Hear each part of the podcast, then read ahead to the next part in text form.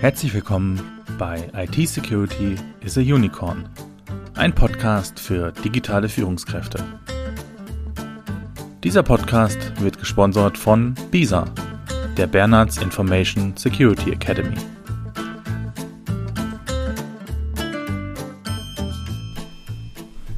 Es vergeht kaum noch ein Tag, an dem nicht von Sicherheitslücken, Cyberangriffen und Erpressungstrojanern berichtet wird.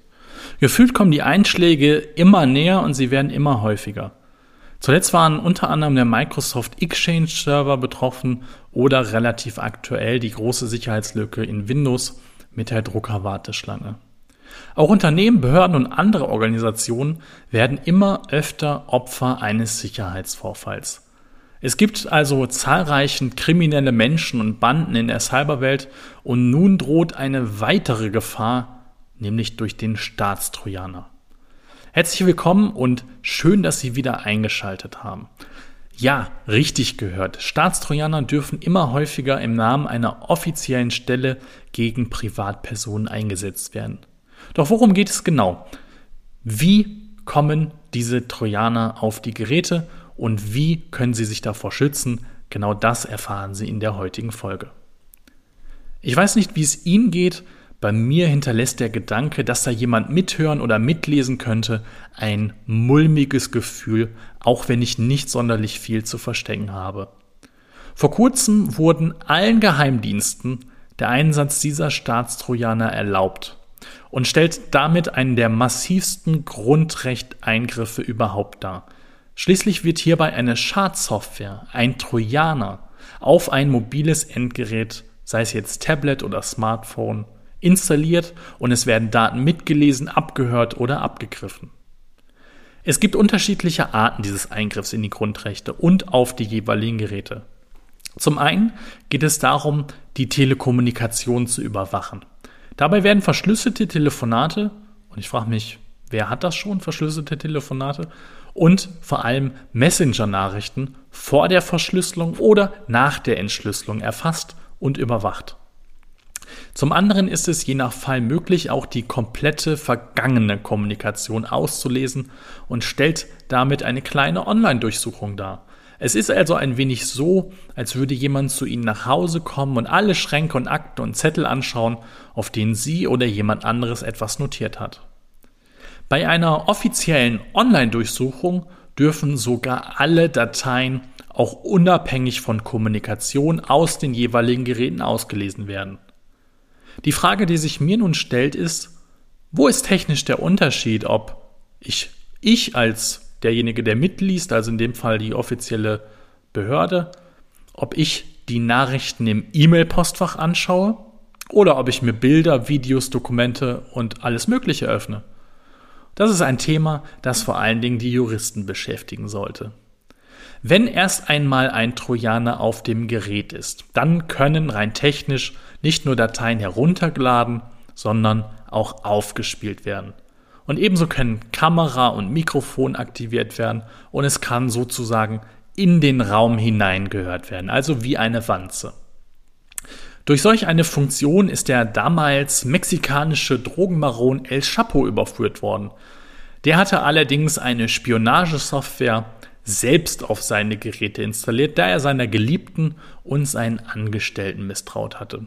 Sein IT-Administrator hat ihn dann ans Messer, genauer gesagt an das FBI geliefert. Ja, noch kommen solche Staatstrojaner selten zum Einsatz. Im Jahr 2019 wurden 31 Mal die Quellentelekommunikationsüberwachung angeordnet, jedoch nur dreimal tatsächlich durchgeführt. Warum ist das so? Nun ja, die Installation ist aufwendig und damit teuer. Und es gibt auch nicht den einen Staatstrojaner, sondern verschiedene Trojaner, die von verschiedenen Stellen entwickelt wurden. Diese müssen im Anschluss dann erst noch offiziell für den Einsatz als Staatstrojaner freigegeben werden. Und da gab es in der Vergangenheit immer mal wieder Schwierigkeiten. Doch die schlechte Verfügbarkeit könnte sich bald ändern. Denn so soll laut Presseberichten die zentrale Stelle für Informationstechnik im Sicherheitsbereich, kurz CITES, die Entwicklung übernehmen.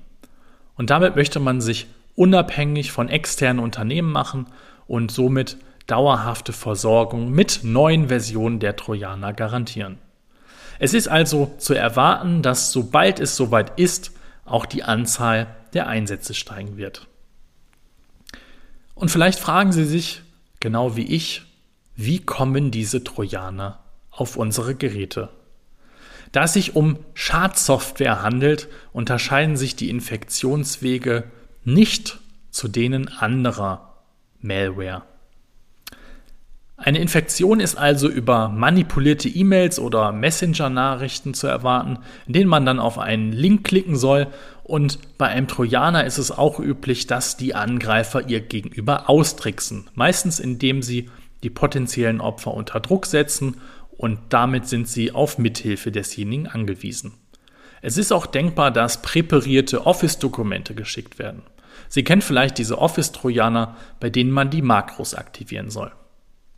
Wer denkt, er öffnet von nun an nur noch PDF-Dateien, dem muss ich leider sagen, dass auch diese die Möglichkeit der Einbettung von Code, also auch von Schadcode, erlauben und damit genauso unsicher sind wie Office-Dokumente.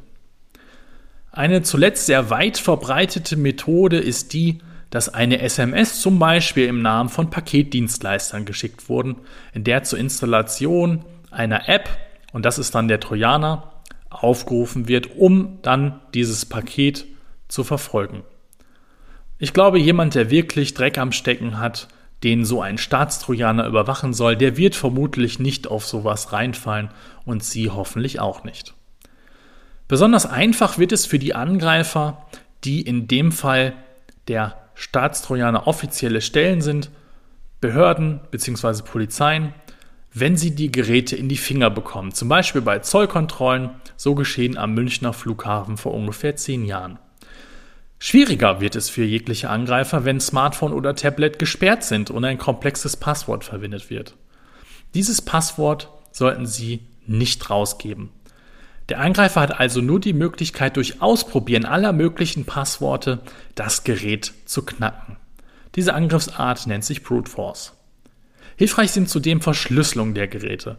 Auch hier haben Angreifer Forensik-Tools wie zum Beispiel Hashcat, doch an einer starken Verschlüsselung und einem komplizierten Passwort kommen auch diese Tools meist nicht vorbei.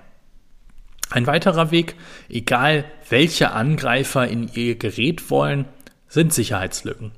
Zum Beispiel bekannte Sicherheitslücken, die eigentlich schon durch Updates behoben wurden. Sorgen Sie also dafür, dass Ihr Gerät immer auf dem neuesten Update-Stand ist. Wo Sie und ich nichts mehr machen, ist, wenn Zero Days, also unbekannte Sicherheitslücken, ausgenutzt werden. Diese werden dann bei entsprechenden Exploit-Händlern für sechs- bis siebenstellige Beträge eingekauft. Durch so eine Lücke konnten zum Beispiel ca. 1400 Nutzer bzw. Smartphones gehackt werden, an die über WhatsApp ein Anruf ging und dieser Anruf musste nicht einmal angenommen werden. Wussten Sie eigentlich, dass wir in Deutschland 19 Geheimdienste haben? Darunter zählen die drei Nachrichtendienste des Bundes. Da wären zum einen der BND, der Auslandsnachrichtendienst, das Bundesamt für Verfassungsschutz, das ist ein ziviler Inlandsnachrichtendienst, und der MAD, der militärische Abschirmdienst der Bundeswehr. Hinzu kommen in jedem der 16 Bundesländern eine jeweilige Landesbehörde für Verfassungsschutz als Inlandsnachrichtendienst. Das Bundesamt für Sicherheit in der Informationstechnik, das BSI, das Zollkriminalamt sowie das IKTZ, das Zentrum für Informations- und Kommunikationstechnik der deutschen Bundespolizei, übernehmen verschiedene Aufgaben, die in anderen Ländern den Nachrichtendiensten obliegen. Das kürzlich verabschiedete Gesetz zur Anpassung des Verfassungsschutzes verpflichtet die Telekommunikationsprovider diesen Geheimdiensten bei der Installation von Überwachungssoftware zu helfen. Zum Abschluss sollen Sie noch ein paar Tipps bekommen, um sich gegen Trojaner jeglicher Art zu schützen, sei es nun der Staatstrojaner oder natürlich auch andere Malware. Wie so oft und auch in dieser Folge schon erwähnt, schützen Sie sich, wenn Sie immer alle Updates installieren und das möglichst schnell nach Erscheinen. Beachten Sie auch, welche Apps Sie installiert haben und räumen regelmäßig Ihr Telefon auf und deinstallieren nicht mehr verwendete Apps bzw. Apps, die keine Updates mehr herausgeben, um Sicherheitslücken zu schließen. Das ist zwar etwas aufwendig, doch ich kann Ihnen den Weg nur zeigen, gehen müssen Sie ihn zumindest in diesem Fall alleine. Installieren Sie Apps und Software nur aus sicheren und offiziellen Quellen. Die ausschließliche Verwendung kommerzieller App Stores bietet, wie so oft in der IT-Sicherheit, auch keine hundertprozentige Sicherheit, doch es erhöht sie doch um einiges. Grundsätzlich können Sie auch ein VPN nutzen, ein Virtual Private Network, um das Zuarbeiten von Providern an Geheimdienste zu erschweren. Der Datenstrom ist dann nämlich verschlüsselt. Und in diesem Zuge können Sie sich auch mal mit dem Anonymisierungsdienst Tor auseinandersetzen. Zu guter Letzt achten Sie unbedingt auf Ihr Bauchgefühl. Meistens wird die Mithilfe der Opfer benötigt, um einfach eine Malware auf Geräte zu installieren. Sobald Ihnen irgendetwas komisch vorkommt, Finger weg und abbrechen. Vorsicht, Aufmerksamkeit und ein gesunder Menschenverstand helfen also oft am meisten. Wenn Sie mit Ihrem Unternehmen auch in die Umsetzung kommen möchten, dann kann ich Ihnen unsere neue Webinarreihe empfehlen. Äh, alle Infos dazu finden Sie auf unserer Webseite www.bisa-bonn.de. Damit sind wir wirklich am Ende dieser Folge. Ich hoffe, Ihnen hat diese Folge gefallen und Sie schalten auch beim nächsten Mal wieder ein. Bei Fragen, Wünschen oder Anregungen schicken Sie uns gerne eine E-Mail an podcast.bisa-bonn.de. Alles Gute für Sie Bleiben Sie sicher, Ihr Sebastian Halle von dieser.